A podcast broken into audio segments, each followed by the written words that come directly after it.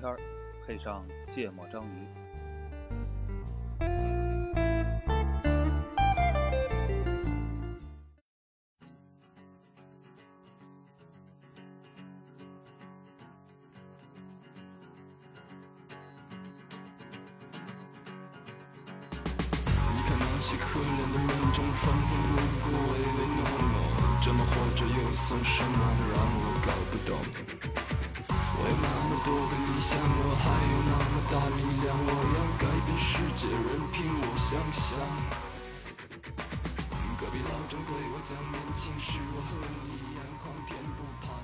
大家好，欢迎收听《芥末章鱼》，我是顾哥。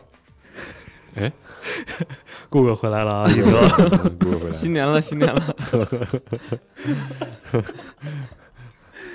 嗯，你咋想的我以后要说肖阳哥。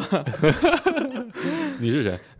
一泽，娜娜，我说了，你说了吗？说了，说了。啊，我是娜娜啊。对嗯，顾主播回来了。顾主播回来了嗯。哎，肖阳去哪了？嗯，可可能回家过年去了。哎，啊，牛逼。牛逼牛逼。穿的真应景儿。对，然后这个先祝大家这期什么时候发？这期大年初个几吧，我也不知道。今儿是礼拜五，大年初三，初三大年初二、初三的样子。啊。大年初二，嗯，对对，过年好，过年好。过年好，过年好。嗯，新年好。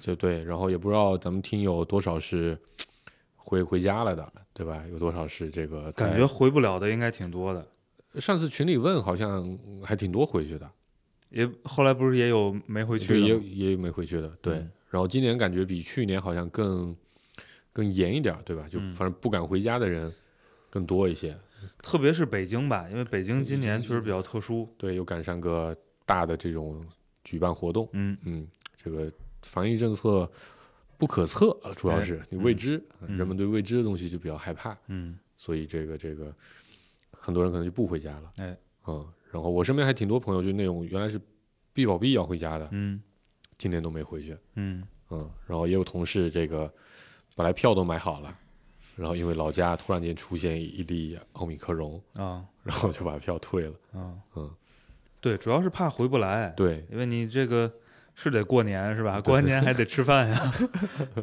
对，所以我们啊这期聊一聊这个这个这个各种这个各种防疫要求的政策导致的各种好玩的，也不能叫好玩吧，导致各种各样的事情，对吧？比如这个就地过年，嗯从嗯就地过年开始聊，嗯，然后聊聊这个核酸检测啊，这哎个现在在人民生活中非常重要的一个一个一个东西。嗯您核酸了吗？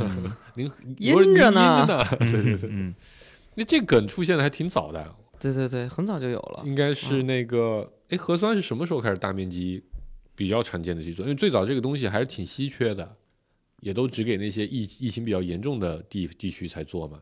啊，所以我们这大过年的聊核酸是吧？啊，你你记得你第一次做核酸什么时候？哎，我这还真得想一想，嗯还真得想一想，嗯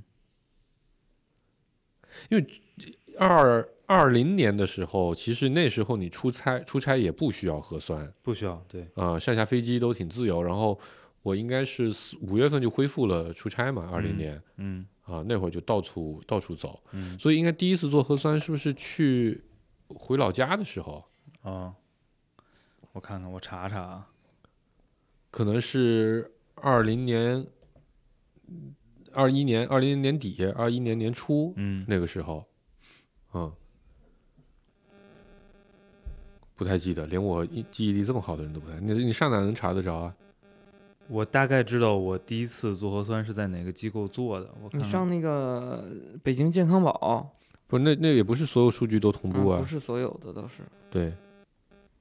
哦，我想起来了。嗯我第一次做核酸应该是在，就是那个去年过年的时候啊回去的。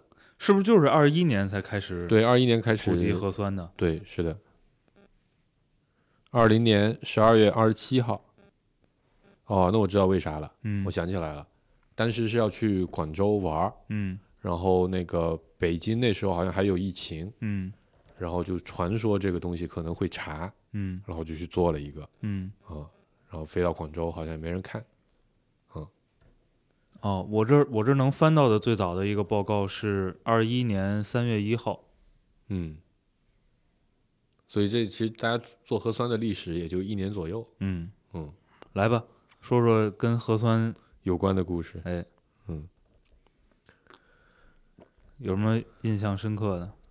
我第一次做核酸，我印象比较深刻，啊是去看牙嗯哦，啊、然后挂了号，挂了大概得有三个周的号，挂上了。就三个周以后的号是吧？，对，还是说挂了三周才挂上？挂了三周才挂上，嗯然后去门诊，然后我想想啊，对，是先去到先进去了，嗯。进去了说你得那个做核酸，开了个嗯。核酸的单子，嗯。然后这次看结束了，啊，然后去做了核酸，然后一周以后去看的牙嗯。啊，就是这样的一个经历。嗯，嗯然后我是看牙，总共看了一个多月，每次都得做但那倒没有，第一次做了就好了。哦，啊啊，这显得也不是很严谨啊，对，就是很很很不正常的一个就很形式化的一个做法啊嗯，哎，你们你们做过那个鼻拭子吗？没有没有都没做过，没有都故意挑的，一定得是对咽拭子的才去做的。你做过鼻拭子我我做过一次，啊？在上海是吧？应该是在上海。嗯我们我们上前些天出差，然后当时就约那个集体检测，嗯说，然后一听是鼻鼻试纸，所有人都说说我们自己找地儿测，我们不做你们这集体的了，啊不用公司花钱。啊，然后边上就有人说，都感觉都捅到脑浆子上了 是啊。嗯，对，那个都说是掏脑浆子的，那个特别可怕，嗯，嗯，我那个那个特别可怕，真的。嗯，就那那个我看那个但我觉得没做过也挺遗憾的是吧？啊。我还是不想，不是很想做，因为我看那签儿老长了，捅着捅着都不见了，太吓人了。嗯感觉疫情如果再持续下去，总会遇到那种避免不了必须做的时候，到时候再嗯遇吧。如果实在遇不上，它虽然是个遗憾，但也很庆幸。嗯，嗯，但你都不知道大家抗拒的到底到底是一种什么感觉。我是我也没吃过屎，要不你试试？嗯嗯，我我然后我我我还看到想起来，然后去广州那次做了一次，然后第二次就是去年要就地过年前，嗯。然后也一样，那个时候好像就开始要求这个上飞机得呃四十八小时核酸，嗯。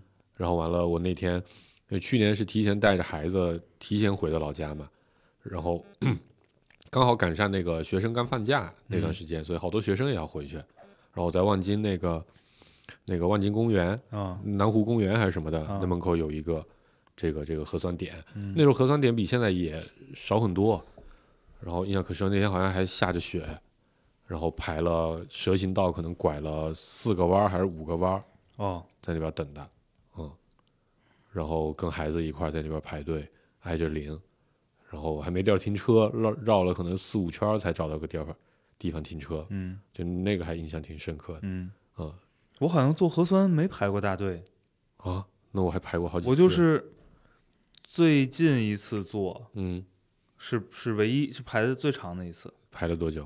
二十分钟，啊，得多嗯排了可能得有四十分钟吧。啊，我我那次做的差不多排了一个小时嗯啊，那会儿做的也慢，因为我觉得大家还不熟练，你知道吧？嗯就到那边扫码，然后填表，然后拿拿东西，感觉大家都不熟练。哦，你说这不不熟练这个，嗯我觉得这个和就是，就算都是烟柿子啊，然后你测核酸的那个体验，嗯，也不一样，就方差是非常大的。是吗？嗯，嗯，你你遇到过？因为据说嗯。这个我也没没没查过，但是嗯听说是说，其实很多核酸检测人员嗯。也都是嗯。可能社区的网格员或者什么，嗯就是这种简单培训培训就嗯。上岗的。嗯。啊，所以大家手法 都不一样，不太一样，你知道吗？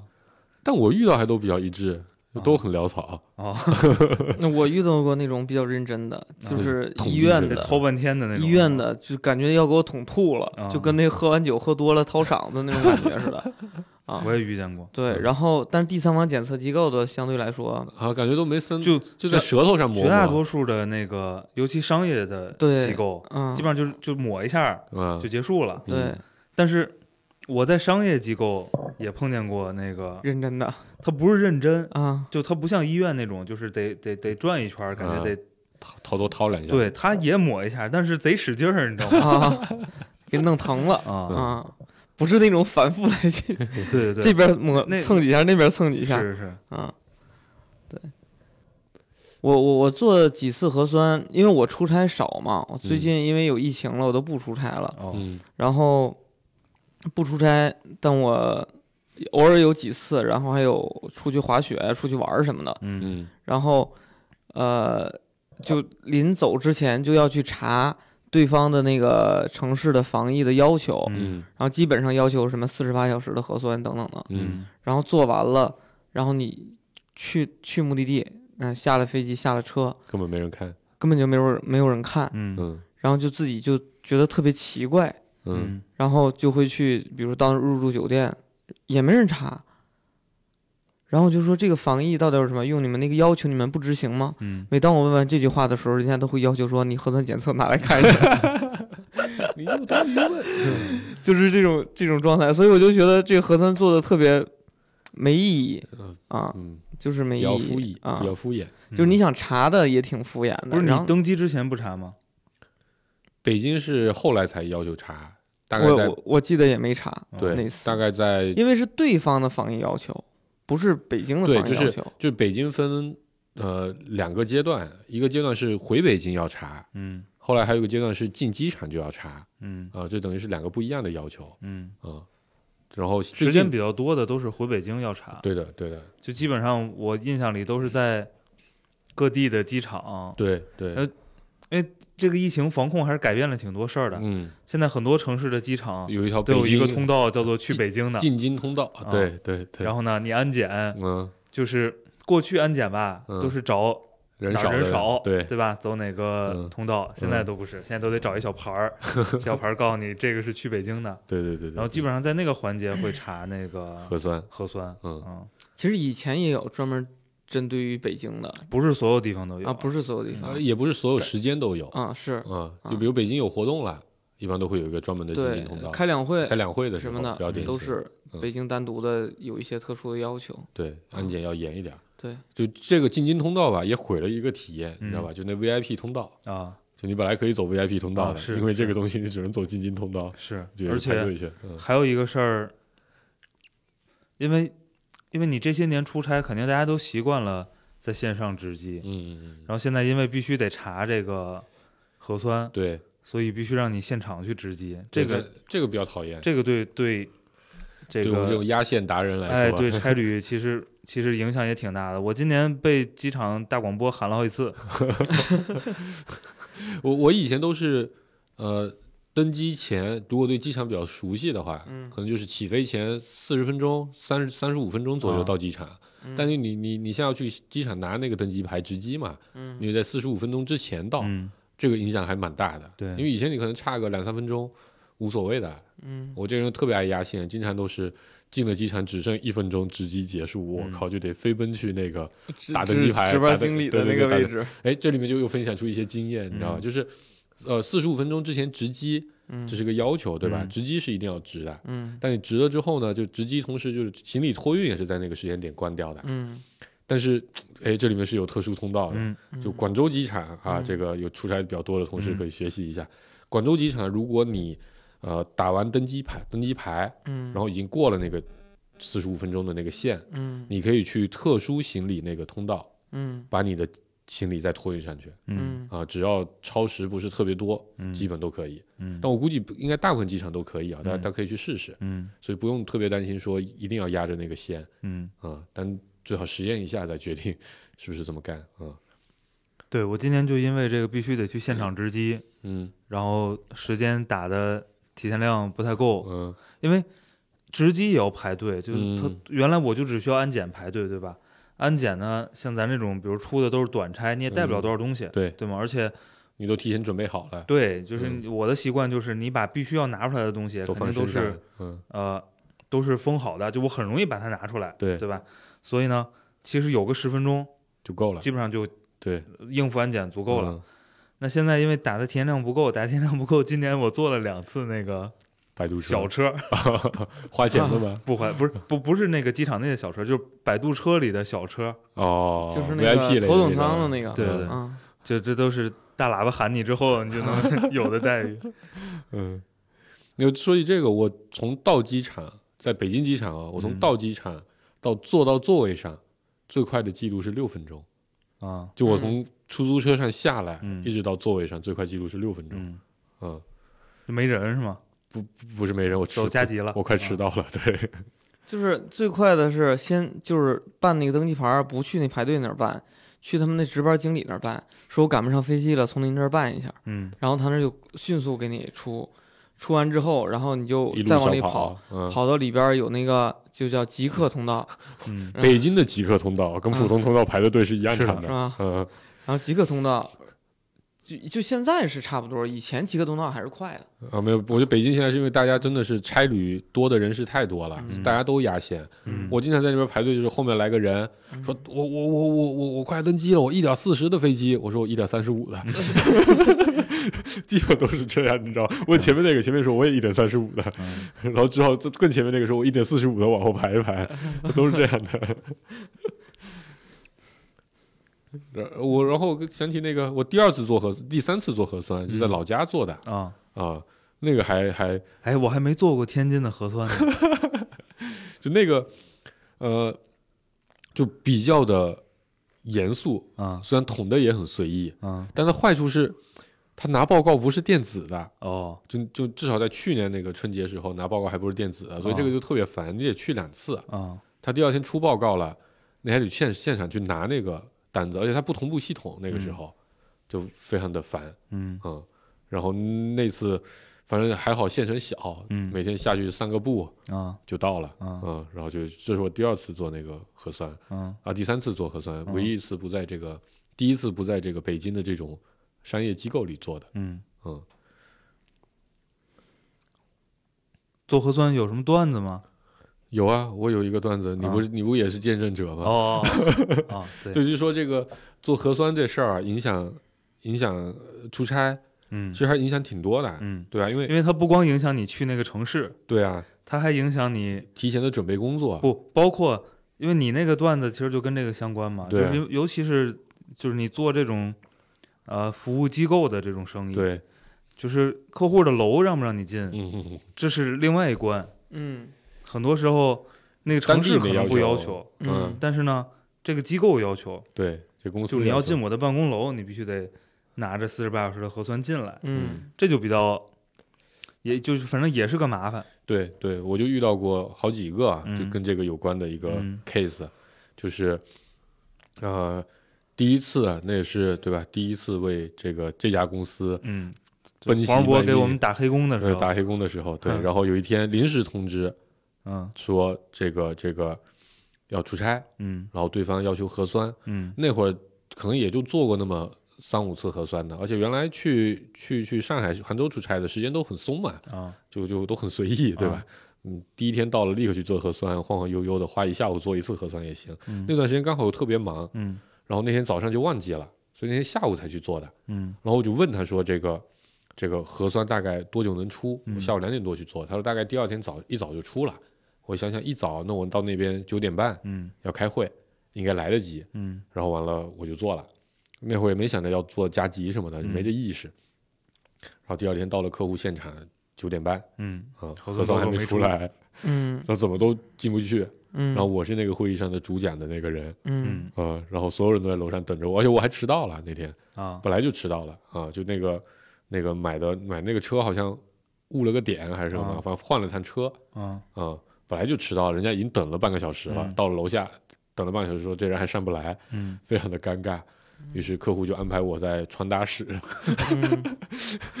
给我开了个房间，还把还挺热的，那八月份嘛，我刚才看那核酸八月二号，啊啊。核酸记录里还有呢，给我传达室里开了个房间，嗯，然后把空调打开，找了个同事陪着我坐在传达室，然后剩下所有人都在楼上，就我们两个人在传达室，嗯嗯，然后主讲的在在传达室，其他人在楼上，就这么讲了一个，哎讲挺久了，讲了可能两个多小时对啊、就讲特别大的一一块东西，把整个产品给他们讲一遍嘛。嗯。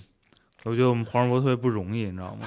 因为本身就是打黑工那个时候，嗯知道吧？就是他还没来呢，嗯也没也没钱拿，然后再帮忙，嗯然后然后还是临时通知，对嗯帮忙做了个核酸，然后坐火车跑到一个呃对因为我小很小的城市，对，因为前一天我有事儿，像你们应该是前一天就去了，对对吧？他们是前一天晚上就到了。嗯那那城市虽然挺近，离北京火车一个半小时，嗯但是你想，你从望京到南站，嗯，对吧？也得一个多小时，嗯你再留个十几分钟的上车时间，然后一个半小时再从火车站再到客户那儿，嗯对吧？那九点半要开会，我那天五点多我就起床了。嗯我这人不洗澡又没法工作，所以我还得 早起洗个澡嗯再出发，所以我特别早就起床了啊，五点多我就起了嗯啊，然后迷迷糊糊的。其实你还不知道，我跟你说过这事儿吗？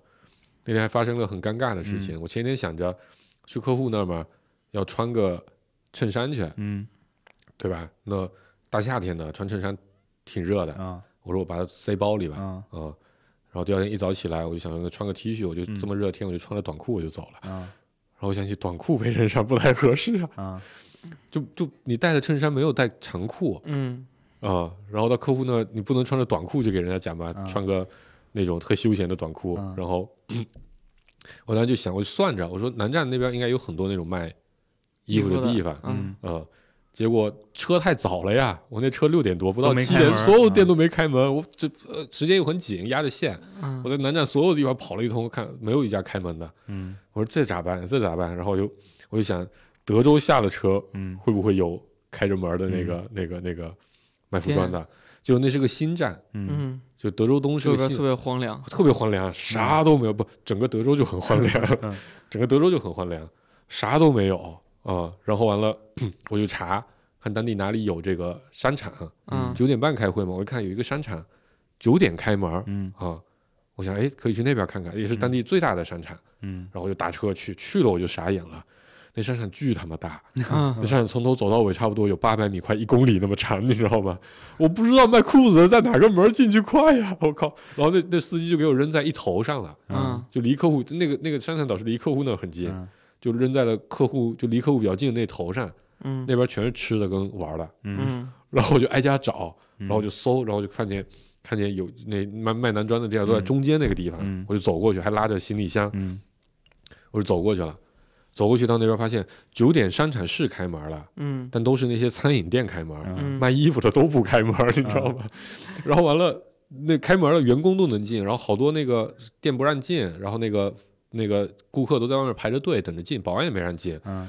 然后我就看有一家金店，嗯。就那个商场有主入口，就商场入口是不让进的，但有一家金店是那种门儿也开在外面的，那员工进进出出的在搞卫生，在做准备工作。嗯。嗯。我就混在那个那个门儿里，我就进去了，假装我说啊，我进去看一下首饰，然后嗯。门口那个人说你进去看吧，然后我进去大摇大摆就走了。嗯。走进去之后就发现那些服装店也都不营业嗯。嗯，啊、然后我就挨家找，就看到有一家海澜之家，我就刚才想说他们家，嗯海澜之家那家店虽然也不营业，嗯但他那个那个卷帘门是半开的啊啊，然后我就蹲在那个门口，然后还说、哎大姐，我能进去买条裤子吗？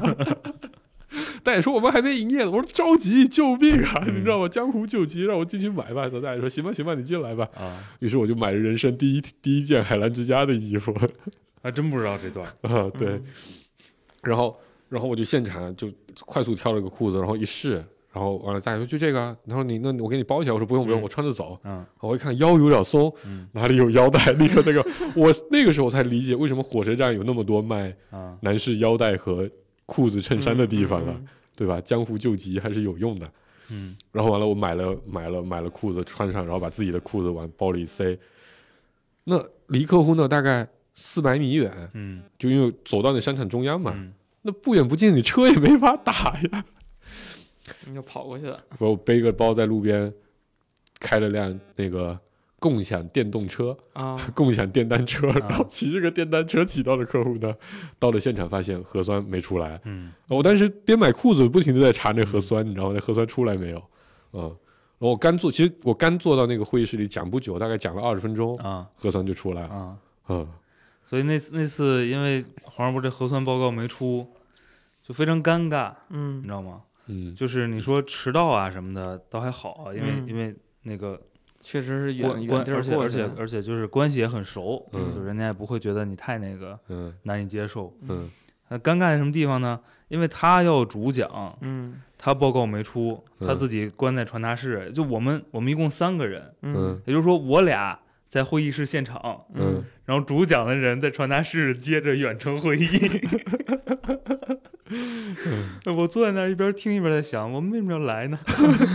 而且他们还是提前去的。嗯嗯 为什么要来呢？嗯，而且对，当天讲完大概十二点，然后那天好像也有事儿，也没跟客户吃饭，我们自己就去酒店随便吃了口，啊，对，然后立刻也没见着啊。就就客户就下来握了个手，然后就走了嘛，嗯然后吃完饭我们就就立刻回北京了，啊那那还没白去，嗯握了个手。嗯嗯啊对，加了俩微信啊对，加了俩微信，有点用，有点用，嗯嗯。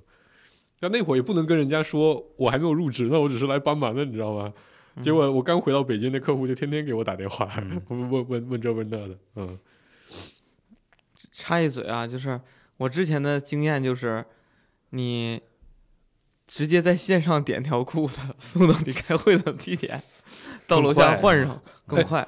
我还真啊想过，嗯，没有啊，店没开门啊，太早了。哦，对，有可能你那个时间赶不上。对，，主要是那时间，要不然嗯你其实在火车站买那是很顺的一个事儿。我之前干过晚上九点多点了条腰带，然后呢，送到客户送到，送到那个餐厅，嗯就是送到跟客户吃饭的餐厅门口。夜宵是吧？就是因为我下了车，他们在那儿等着我喝酒嘛，啊他们已啊经开始喝了嘛。啊，嗯，对，干过这个事儿。嗯，对，我想想，我好像没遇到过核酸报告该出没出的情况。嗯，那我可能跟我做，反正我做核酸那个机构出报告挺快的，哪个？哦，尤因是吧？就是有有喜，什么？不是不是不是，你是去那个望京东那望京西那站是吧？不，他在北京有好几个点儿。我嗯我我我如果在家的话，周末做，比如我周一要走，周末做的话也去那个。嗯呃，就算是你下午两三点钟做嗯啊、基本上早上就是你你六点出门的时候也有了。啊，对，但那天就我后来发现，就我做那家机构，基本也是就那天特殊哦，啊，就就挺赶巧的，你知道吧？那那天真是搞的，而且特别热啊，那天八月份的，你想想，夏天，然后还得穿长袖衬衫，弄得嗯，巨狼狈无比。嗯北京是那个原来叫尤卡迪，后来叫尤喜，嗯，就那个门口的那个一个跟小报刊亭似的，啊我我也大点儿。有去那那个地儿做，然后那儿都是很快的，他之前最快的好像我就是在那儿做的，八个小时。我就是在那儿做的。啊，他现在平均十二个小时之内出。对对对对，然后我我我前些天也遇到一个事儿，也是嗯他们家出的事儿，嗯。是干嘛呢？我是呃，因为买过感冒药，嗯。然后北京哦。突然间就给我弹窗了。嗯就是，是但是他弹窗没写你感买的感冒药，就是就是，呃，说你什么疑似什么有密接或者经历过什么呃风险地区，然后你要联系二三四五或者社区，然后就联系，然后他说你是不是买过药？我说对，我说我一月十七号买的药，他说那你必须在七十二小时之内做核酸，然后我说哎，我买完药我还真去做了个核酸，嗯。我说我是一月二十号去做的核酸，报告是一月二十一号凌晨出的。嗯他说不行，你超过了七十二小时，就报告出的时间超对就你做是七十二小时之内做的，哦，然后你七十二小时之后才出的结果，嗯，所以系统不识别，你必须得再做一次核酸。然后当这个时挺嘚儿的。对那个报告上不是写着检测时间吗？对呀、这不没有没有，他就有一个他就认那个出报告，认那个出报告的，时间。就系统取的哪个字段，这不是人决定的，对吧？然后呢，他说他们系统判断，如果你是七十二小时之内的核酸，你就呃自动弹窗就取消了。嗯，然后当时就疯狂给幺二三四五打电话，我就问我说我怎么才能回到那个 我买药的七十二小时之内去？我再怎么做核酸，我都是七十二小时之后都超了，嗯，对吧？那咋办呢？就是这你不是我首先就觉得这就特别不合理哈。嗯然后嗯、哦对，然后当时我去做那个核酸，然后他是没有北京健康宝不给你做，就是第三方机构 第三方机构是不给你做。他说你这个要社区单独组织，你这些有风险的人去单独做，你快点走吧。然后我真的我就我就当时特别愤怒，我觉得这太无脑了，嗯对吧？我我超过七十二小时做，那更证明我我长时间是更合理的。我理解他那个是说你七十二小时不做，就会就会在七十二小时的时候把你的那个给你设成弹窗。对，对吧？我什么时候做，什么时候取消了不就得了？对呀、就就特别是在七。十二小时之后的都算，啊，对呀，对。嗯，就是在在我买药之后应该都算，对，嗯。就反正就特别不合理。然后我因为这个呢，然后我刚好要去一个医院开会，嗯。就一个啊、呃特别大的项目要去开会，然后我有弹窗进不去啊，嗯。嗯然后我说这可咋办？然后就疯狂打幺二三四五什么的各种投诉，跟社区的人、街道的人打，嗯没用，嗯没有人管。因为就是说对街道说我改不了，幺二三四五的人就说你去找街道嗯啊。然后健康宝那边有个投诉的，我也投诉了 N 遍，嗯就没用。然后所以那天把北京的健康宝都投诉崩溃了嘛，然后系统都淡了，对，然后我就后来找社区，我说你必须给我解决，我第三方没有人给我检测。然后他就说我给你安排第二天下午社区单独组织的一个场地，嗯两个小时之内在那块儿有检测的人，你到那儿嗯到那儿去，然后你自费。嗯我说可以，没没问题。然后我就呃一直等到第二天，嗯，弹窗没了。嗯，你就因为投诉的人太多了，对，估计就是投诉人太多了，所以你也没去做是吧？我也没去做。嗯然后我没去做，我就晃悠晃悠的，等到晚上了，开会的场地通知我说，明天的那个会要求必须持四十八小时内的核酸检测证明才能进楼。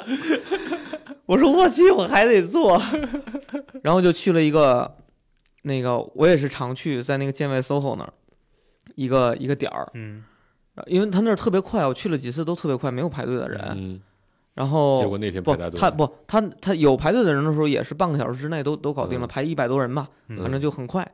然后我到那儿是五点二十八，嗯然后我我抱着我闺女，我就带着我接完她下学，嗯陪她玩会儿，磨磨唧唧就过去了，因为她平常八点钟关门。嗯然后到那儿刚排上队，嗯，然后门口说今天测不了了，然后就后边就一片哗然，说为什么测不了了？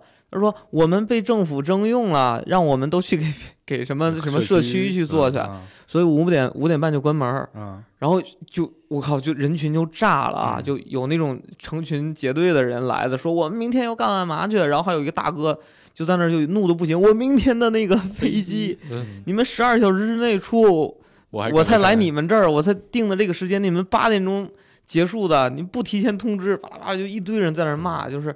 然后我就抱着哥在那，我说：“哎，来，咱来看看热闹。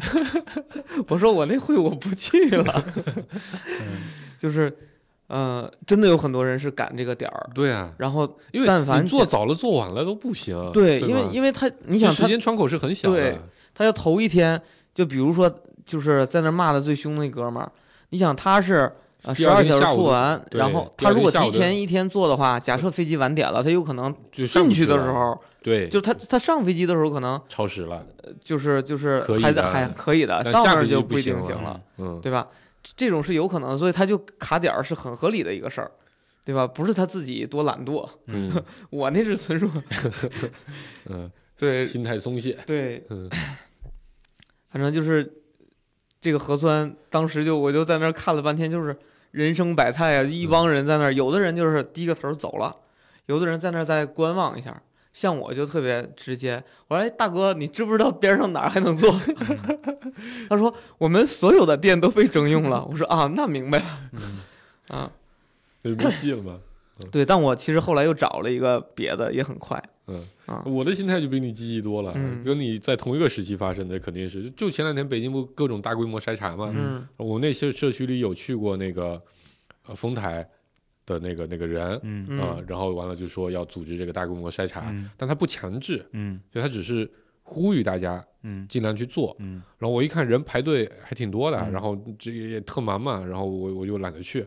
然后那天刚好在家里开完会，早上的一堆会开完之后，哎，十二点左右我出门一看，哎，没人了，我就说嗯。还能做吗？能做，我说来来来，十秒钟做了一个。然后后来就基本上最近都是大规模筛查，我路过了那边人少，我就 随手扫个码过去做一个。哎嗯，现在真可以，嗯。因为这个一个是集中筛查，另外一个是过年嗯。回家嘛，嗯。所以你真的我在路上就经常能看到嗯，这儿排着人，那儿排着人，就是嗯大规模一看就是，排队做核酸的。嗯嗯，现在真可以，就是你溜你开车开到哪儿，看这个队短，嗯，你对就踩一脚。核酸变成了一种生活方式。嗯对，你说这东西，这东西也没人也没人琢磨，他怎么能让我自己做，是吧？对，哎，这等会儿说这个，我再讲讲这个跟出差有关的。嗯，你们遇到过要求本地核酸才认的吗？遇到过呀遇。到过，啊，我就觉得这个事情也挺挺挺恶心的。嗯我上次就是要去，我在广州嘛那会儿，嗯然后呃有一天说深圳那边那个客户有点情况让我去一趟，我说那行啊，那广州这边事儿也挺多，我跑不开，那我就当天来回好了啊。但当地要求 必须是本地的核酸，所以就那边配合的同事说，你能不能提前一天来嗯。来一下，然后完了做个核酸，嗯。然后第二天就能进楼，嗯。大家进楼聊，聊完之后你再走。嗯。我说我为一个一个半小时的会，嗯。我得浪费两天的时间，嗯。所以我提前去，我也可我我也不可能半夜去啊，我肯定得起码当天中午就得走，嗯。对吧？然后到了当当地跟深圳离广州还挺近的，两两个多小时到嘛，啊，可能不止，得三个小时左右到，嗯加上哦两个小时应该够，嗯。加上去火车站那些时间，对吧？我不能为了这么个事儿，我当天中午就开始这边事儿都干不了，就为了做一核酸去，嗯。啊、最后就变成，反正客户也挺有意见，客户说我不想下楼聊，我就想在楼里聊，啊。反正讲了半天，最后反正我说那那实在没办法，这核酸也出不来，最后在咖啡厅聊的。啊，嗯。在客户楼下咖啡厅，然后发现客客户楼下咖啡厅里可多人了，啊。全是开会，就组合都是固定的，你知道吧？嗯。就两个穿着西裤和衬衫、戴着眼镜的，嗯。理着个这个短寸的，两个背着个电脑包，衬衫没那么白、没那么整洁的人坐在那边，基本上都是这个配对，在这个咖啡厅里。嗯，一般这种就是必须要本地核酸的，都是本地有疫情。有有有有有确诊的。好像不是，那会儿就是深圳自己作。哦，反正我经历的都是，因为嗯。你当地有确诊，嗯。所以呢，就是我不确定你来了我这儿之后嗯，是什么状况，所以你要进这个楼，你就得要个本地的，就嗯。证明你你在这儿待着的时候是没嗯。事儿的。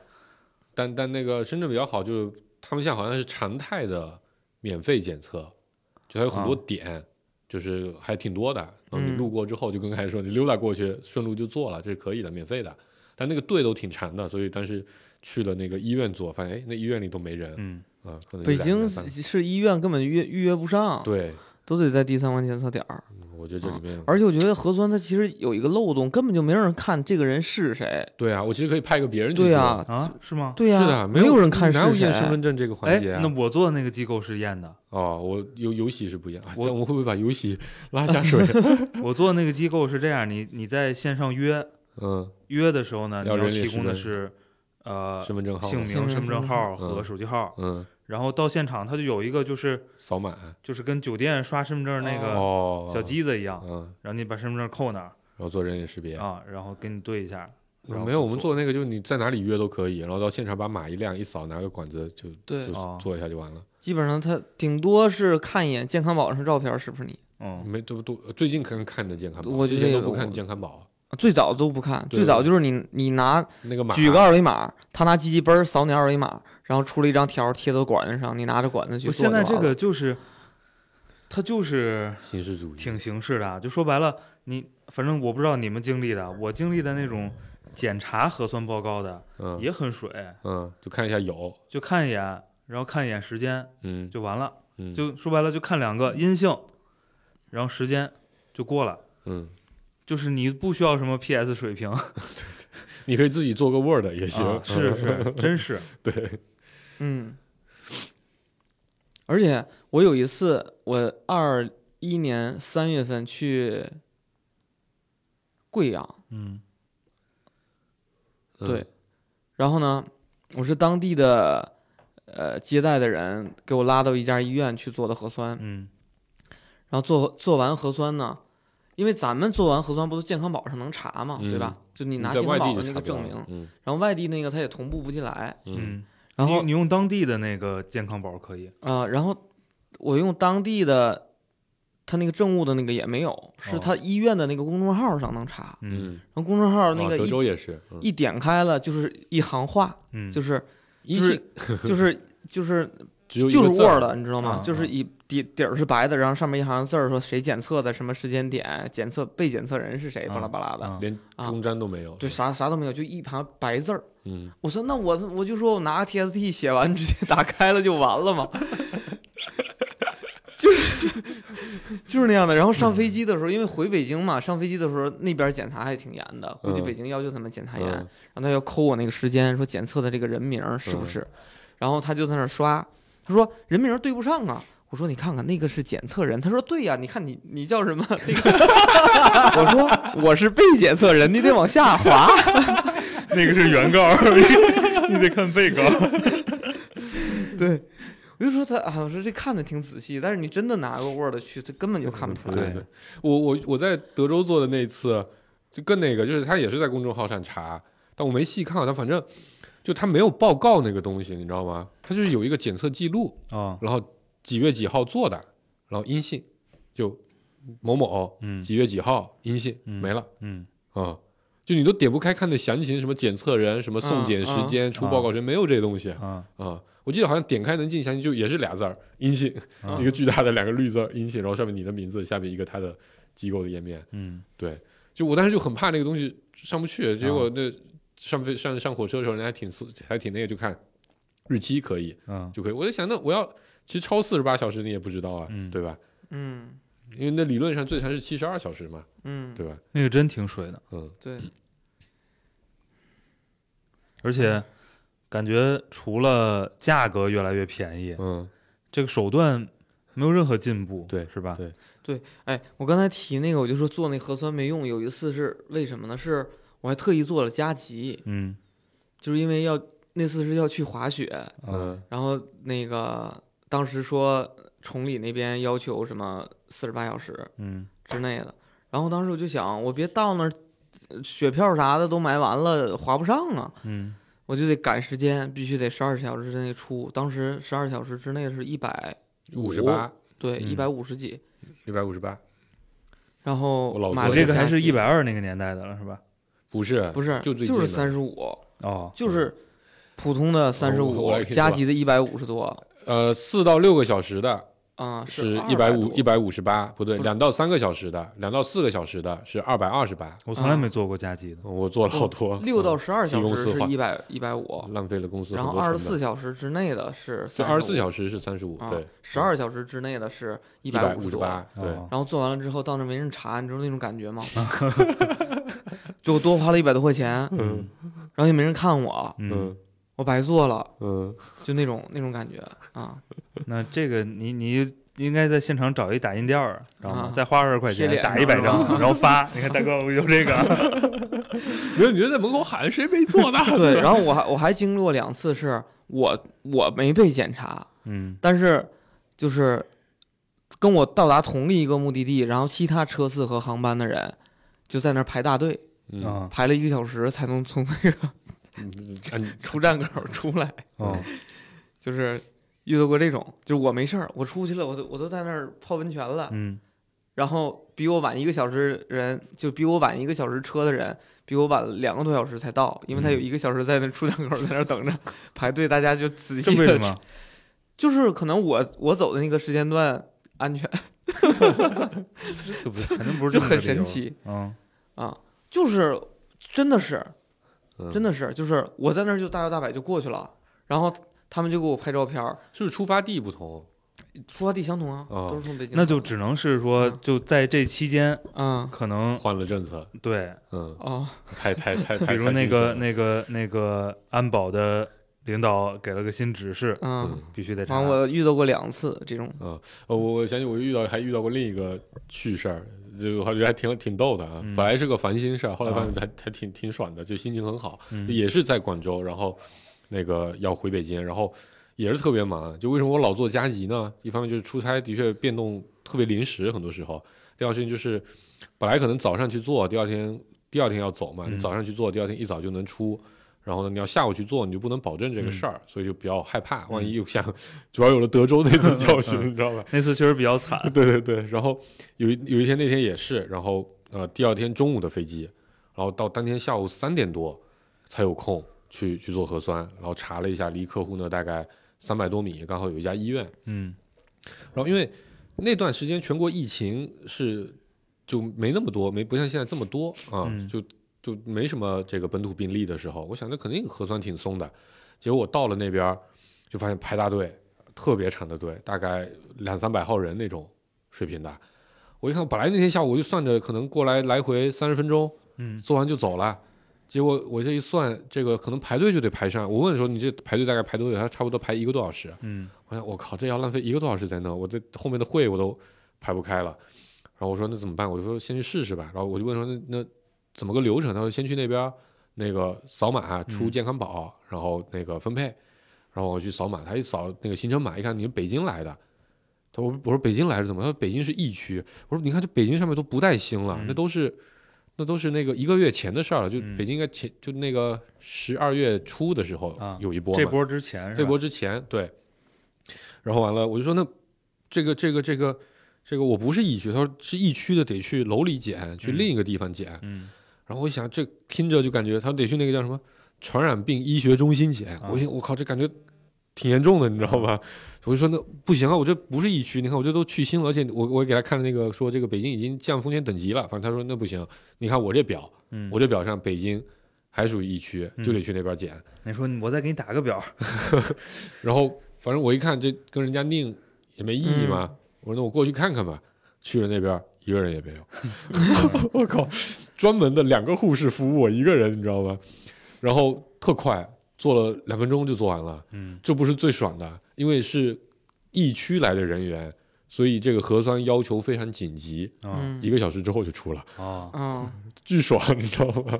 本来还担心核酸报告要来不及出，然后还得排一个多小时，然后，然后，然后那个、那个、那个，结果一个小时就出了。就我刚从那边走回到客户那儿，然后开了个会，短信就推过来了，说报告就出来了啊，然后我就特别开心，我就写了一个攻略发在了我们所有，因为那段时间特别多同事在那个客户现场，对，我就写了个攻略给所有人科普，因为他们刚好可能往后两三天都要走，我说到时候一定要去找那个传染病医学中心里面去做，对，比较快。所以我去广州的时候，我就我就因为我那个是需要，我那次去就是需要当地核酸，嗯，嗯然后我没有多少提前量，所以我就问黄世博，我说哪里快？怎么做方便？他说去那个医院怎么怎么着。然后我就问他多长时间能出，他说有一个快的，你一定要说你 是从疫区来的，疫区来的。尽量去那个传染病医学中心做。我说实话，我做了这么多次核酸出差，嗯其实都没卡过。嗯嗯就是出差，不管是上下飞机、入住酒店，嗯然后进出客户的办公楼，没被卡过，都。没卡过，都嗯挺顺利的。嗯然后唯一一次卡是就在北京，嗯我体检，体检呢，我去三零幺，这个要求必须拿四十八小时核酸，嗯。然后那就做呗，对吧？嗯。按规定做呗，做完了拿着核酸去检，检完呢，他那个还比较，他体检比较复杂，嗯。比较复杂之后呢，就是他不会给你电子的报告，嗯，你需要再隔个三四天嗯。再去现场取报告。那不就不是四十八小时哦？你说那个体检要三四天是吧？对啊我就是取呃检体检完跟结果取报告之间嗯，啊，然后呢，但是没有任何人告诉我你取报告也得核酸是。需要核酸的，对吧？确实没有人告诉我嗯，然后他就给我一条儿，你嗯到时候拿着这条拿身份证过来取报告就行。嗯然后我就去了，我去呢，这个从外边进到这个三零幺国际部需要过两道两道卡，两道检查。对嗯。第一道没事儿，我说我取报告，嗯。然后就让我车进去了，然后到第二道，我操，那个保安兄弟死活不让我进，嗯。我说我取报告，我说你看这是取报告这个条，嗯。这上没有任何人告诉我嗯。我需要拿这个进来，嗯。他也不看，嗯，就反正态度就是你要进我这门儿。你你就必须得拿这个核核酸。报告，嗯然后怎么说都不行。嗯呃，我说你问问，嗯对吧？你问问取报告是不是那个也不问嗯，就是你，反正我就是守这个门儿，你要过这门儿，你得出那报告。真他嗯妈没招儿。然后我当时都都想走了，啊，就我已经走了，就已经扭头往我车那儿走了。然后我觉得打个电话吧，是吧？？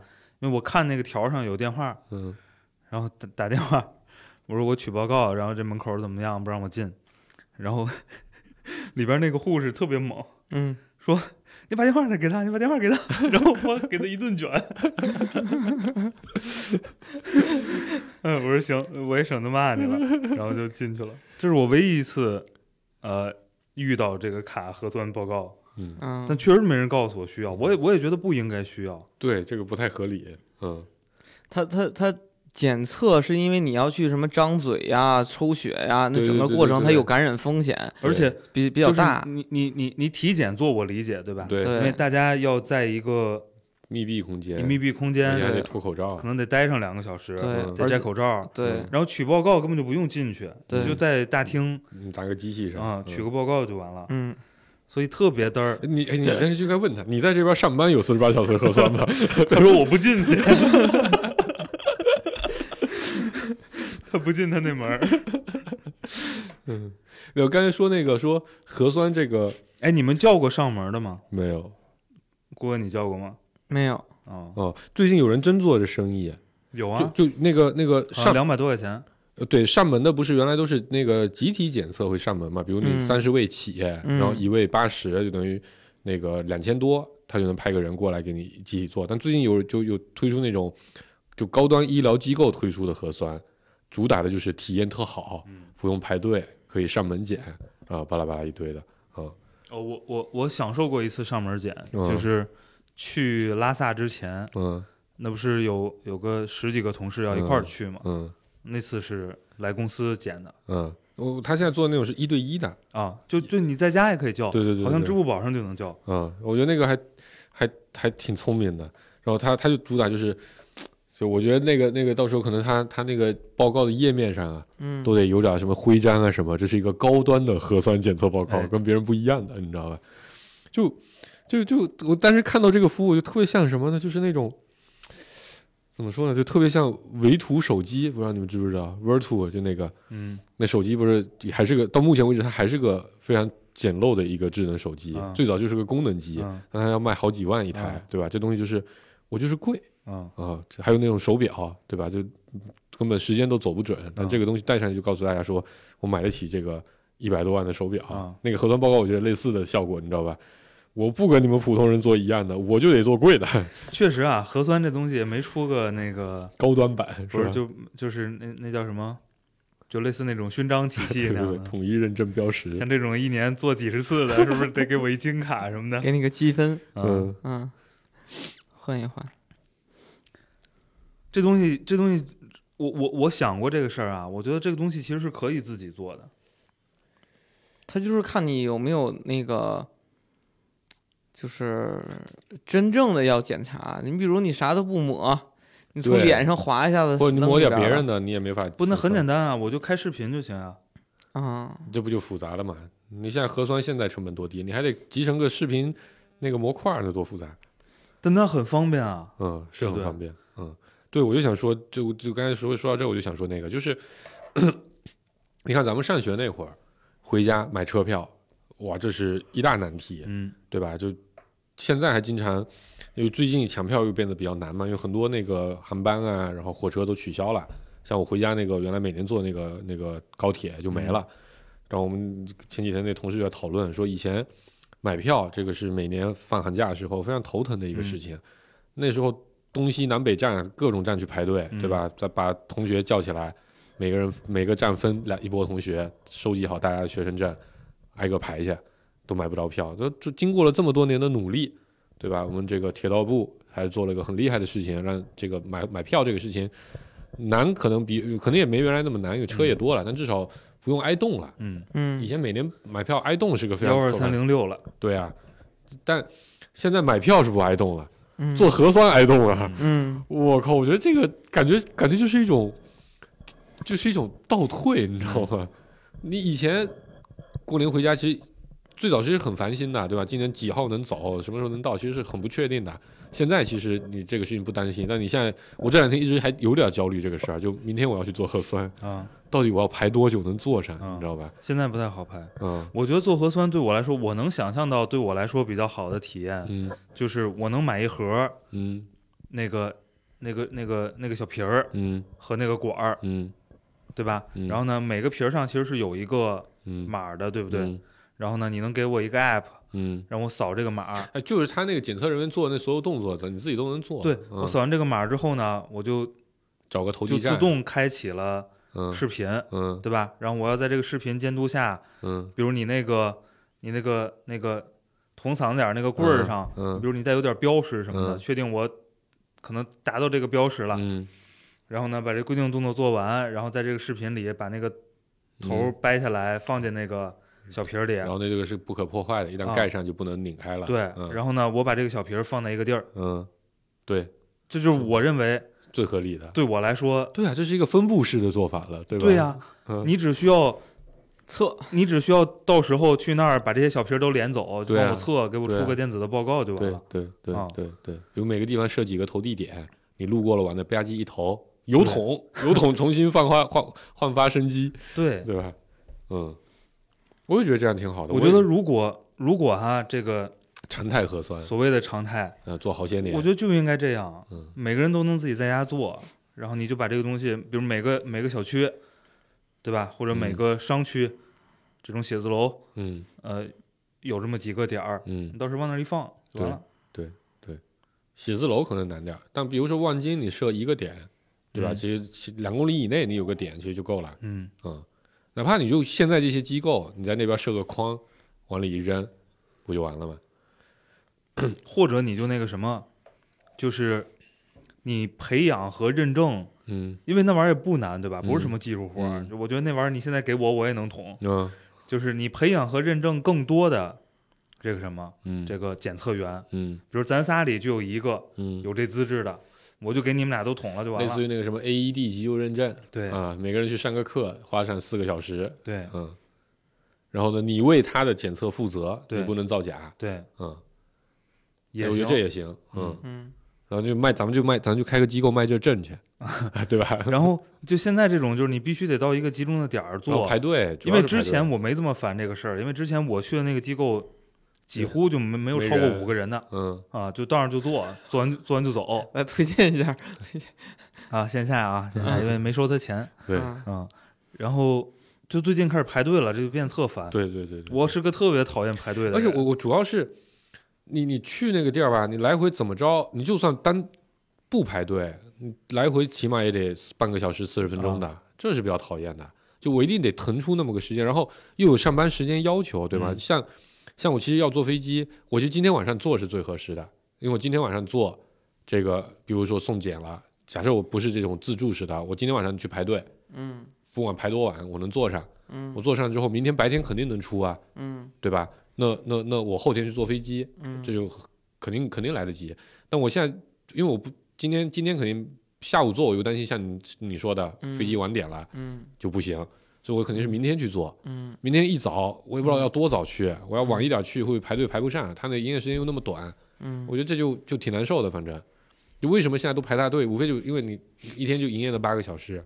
哦，我之我我之前还想过一个办法，我觉得也挺好的，嗯就是我去做一个像自动贩卖机一样的机器。啊哦，在现场是吧？在那边自己拍。这机器呢，我每个小区布几台，嗯每个写字楼布几台，嗯然后到这个机器这儿，我扫身份证，嗯然后机器开视频，嗯，机器伸出个手，呱给你捅一刀，不用啊，他就吐给我一个 盒子。嗯一一个一个那小瓶儿，嗯一个管儿，然后我在这个视频下完成操作，然后嗯直接把它放回那个机器里。嗯，这机器如果能自己低检测，，嗯，我觉得那就最理想。啊那不行。如果不行，检测设备挺贵的，如果不行，它就当成那个油桶的作用，对吧？嗯定期有人，但你这个肯定效率没有那个点的点位的高啊，因为你每个人自己操作肯定是慢的，不熟练。但是它就多了呀。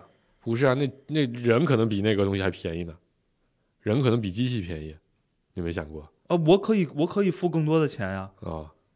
嗯就我可以不用三十五、嗯八十、一百二那个我也能接受。嗯，我觉得八十我是能接受的，嗯，只要让我，我觉得一个小时八十块钱我是认的。对吧？嗯就是一个一个公司放一台，那多省事儿啊！嗯，这样这也不会拦着大家出差。对，能不能这个拿这个机器这个想法写个 BP 跟有关机构聊一聊？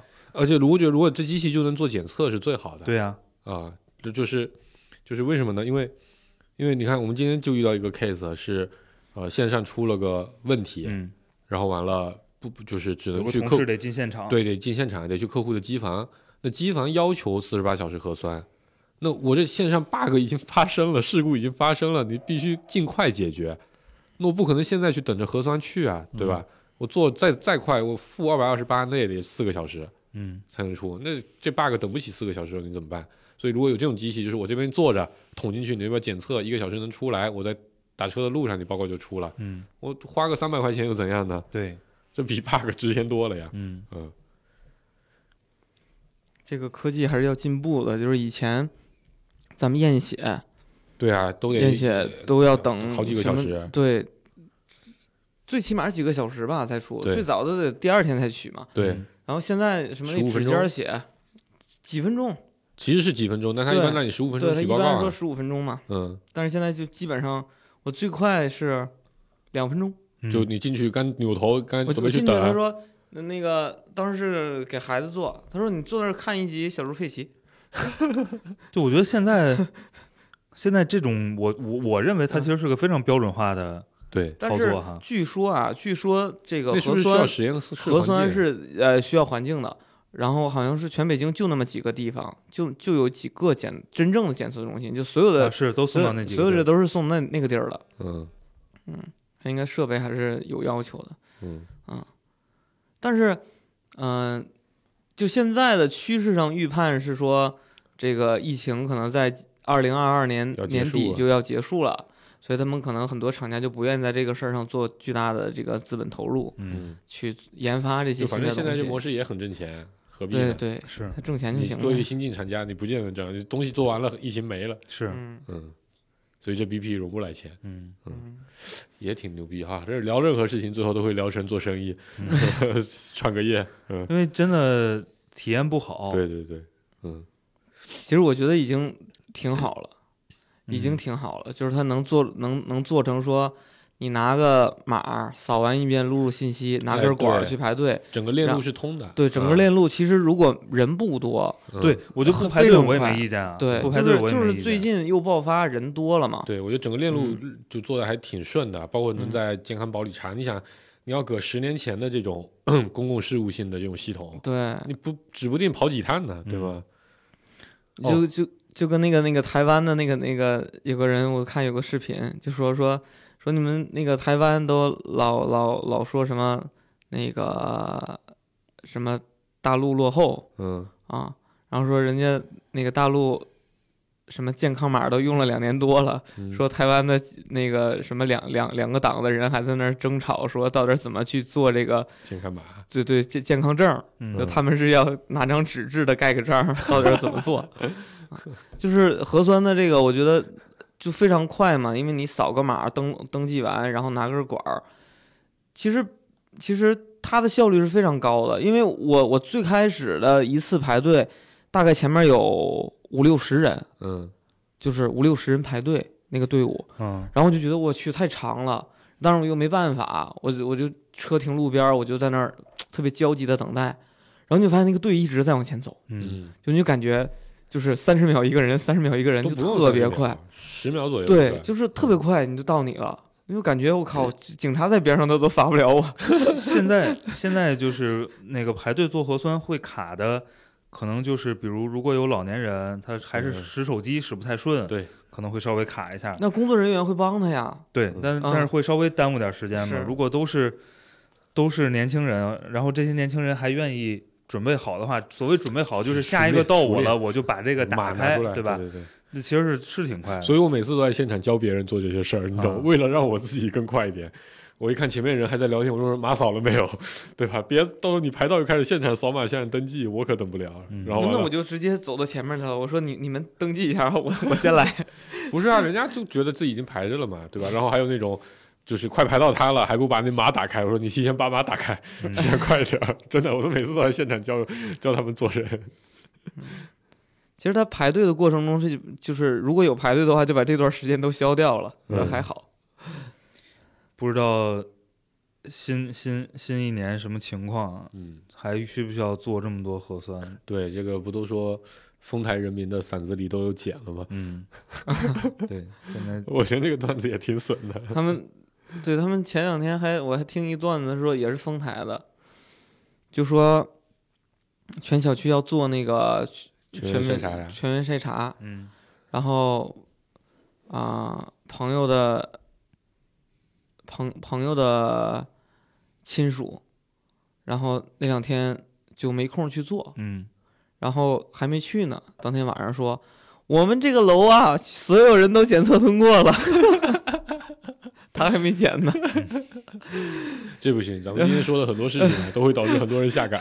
嗯嗯对，然后他到最后他也没没用去做啊，嗯就是当然已经公布了，整个小区都通过了，嗯嗯嗯，就是，哎，反正我我我就真的认为西安是最差劲的，其次就是北京了。就北京这几趟折腾的，这几趟是比较差劲。我第一次去的时候，我还觉得挺那个，就是，呃，去年的四月份吧，北京不是那个叶青大厦出了一例嘛，啊，然后不是全万金那个，筛 然后那个查立新行也出了一例嘛，然后就说这个全北京全那个全万金嗯。全员筛查。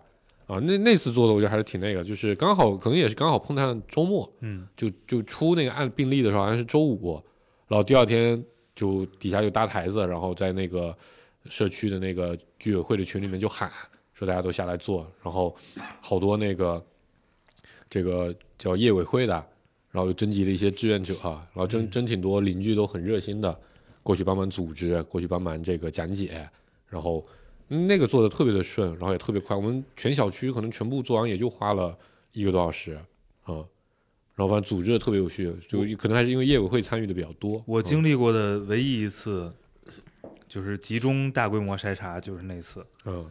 那是我第一次就是排着队去那个街边搭的一一堆帐篷里，嗯啊，蓝棚子，一堆帐篷里去做，最难受的是那次我去，本来是我要去保定出差，嗯。然后呢，但是我有事儿，我就安排了一个同事，然后他说：“顾哥，我周末有特别重要的事儿。”其实他是那个刚刚交往的一个女朋友，刚刚认识，好像约了出去玩儿。约了一块儿做核酸去。我说：“我说没事儿，我说已经打电话确认了，没有没有风险嗯啊。然后给那边的客户也打电话，我说你确认我这小朋友能回来。”嗯说确认没问题。给那边销售的同学打电话也说没问题，说给疫哦那个防控、想起疫情防控的地儿打电话了，然后结果出去了嗯一个小时的会，嗯开完准备当天去当天回嘛，然后也提前做好了核酸，当天晚上就让他去排队去做核酸了，然后到那儿又在当地做个核酸，以防万一，别当地火车站有什么新的要求啥的。结果到了火车站，说北京北京的的车都不让上了，嗯你只要去北京就不行。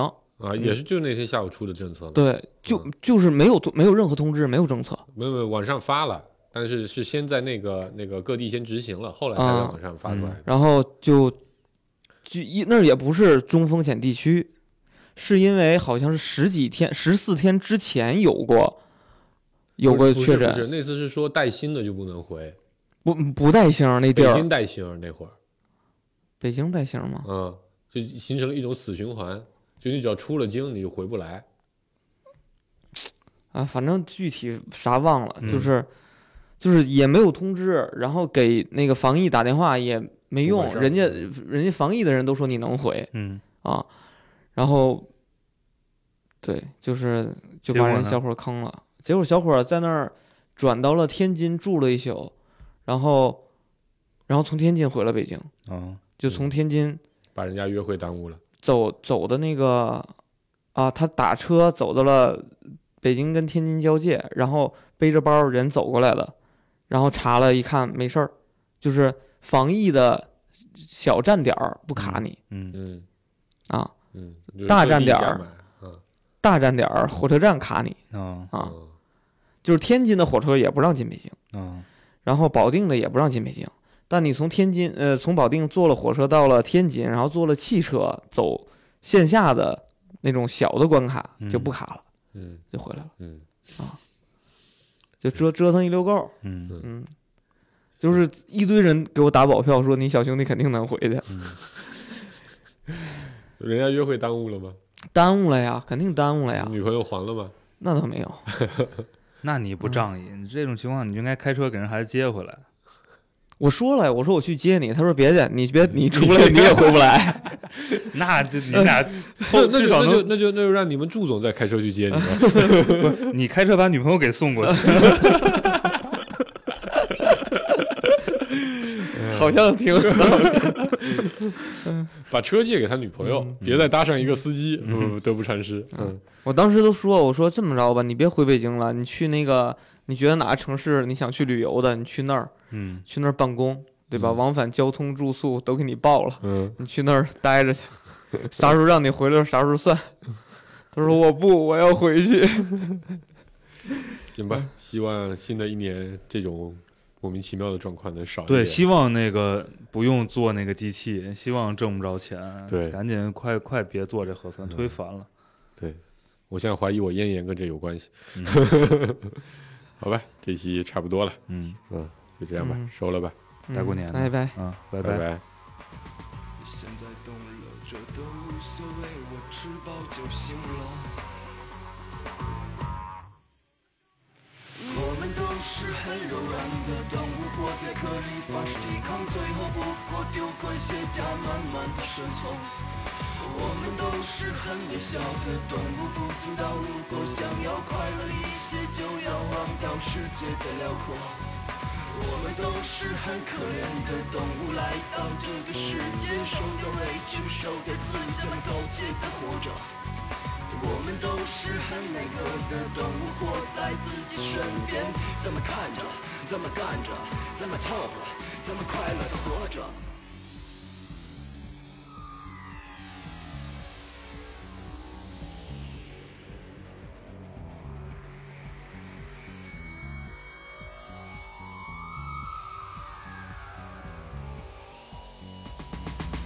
隔壁老张对我讲，年轻时我和你一样狂天不怕地不怕大碗喝酒，大块的吃肉。后来摔了跟头，老了变得谨小于慎，未尽忘了梦想的祈求能够平安的活着。有时我很快乐，有时我很难过，知道将来会变成老张，活得像条狗。这种现实只能接受，能干干着，不能干看着，这一生会很快的过完。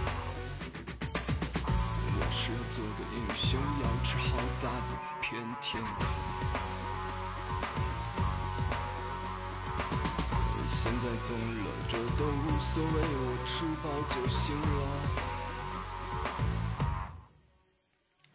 我们都是很柔软的动物，活在壳里发誓抵抗，最后不过丢盔卸甲，慢慢的生存。